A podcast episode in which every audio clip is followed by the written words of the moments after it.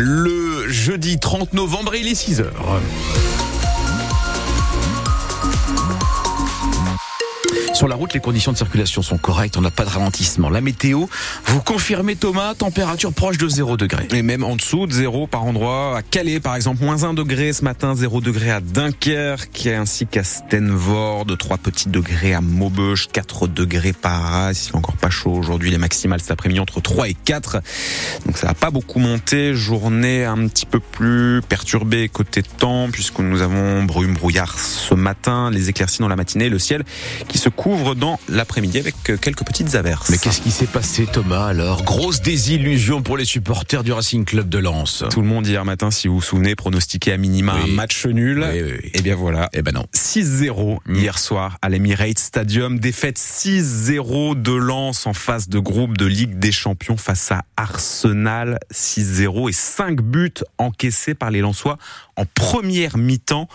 Avec cette défaite, le RC Lens est donc mathématiquement ce matin éliminé de la Ligue des Champions puisque le PSV Eindhoven s'est imposé dans le même temps à Séville, 3 buts à 2. Si vous avez éteint euh, votre radio par dépit hier soir, Nicolas Perronnet nous résume la soirée cauchemardesque vécue par les Lensois.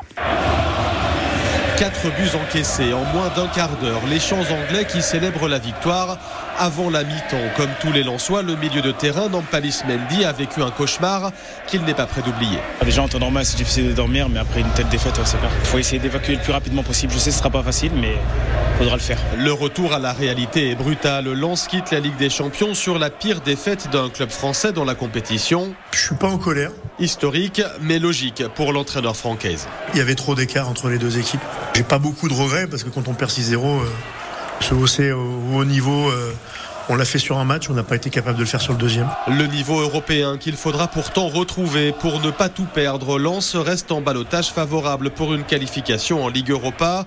Un lot de consolation à ne pas galvauder, prévient l'attaquant Adrien Thomasson. Ça reste un objectif important parce que la Ligue Europa, euh, c'est une grande compétition et, euh, et, je signe tout de suite pour être en sixième de finale.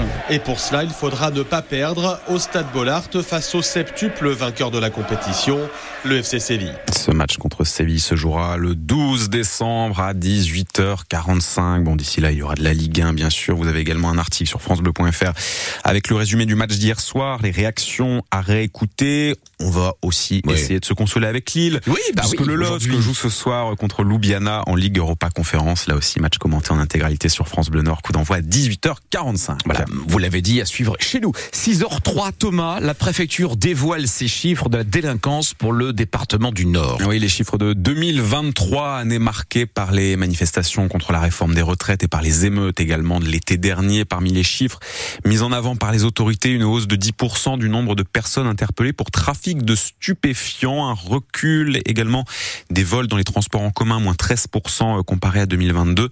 Le nombre de cambriolages est similaire à l'an dernier. En revanche, les vols de véhicules augmentent de 15%. Après plus de 12 heures d'audience, leur procès s'est finalement terminé dans la nuit. Le procès à Avennes-sur-Elle peut d'une une douzaine d'éducateurs, 12 personnes jugées pour des violences au sein de la maison de l'enfance de Monceau-Saint-Va, des punitions notamment qui étaient infligées aux enfants âgés de 4 à 11 ans. Les faits remontent à la période 2019-2021. Ces éducateurs, Louise Forbin, ont été entendus par le tribunal. Ils reconnaissent pour la plupart des méthodes inadaptées, mais se défendent tant bien que mal en mettant en avant le manque de moyens qu'ils avaient à leur disposition. Quand il faut s'occuper de 13 enfants, seul, c'est parfois ingérable, avoue à la barre Catherine, l'une des éducatrices de la maison des enfants. Cette dame, voûtée devant la présidente que certains enfants surnomment Cruella, c'est ce qu'a révélé le rapport de l'enquête administrative. Dans ce rapport, les enfants parlent de punitions extrêmement dures.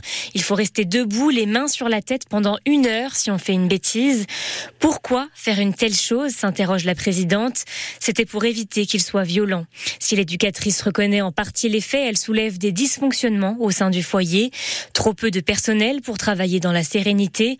On fait la cuisine pour les enfants tout en les surveillant et en intervenant sur des comportements violents, explique Christine essoufflée.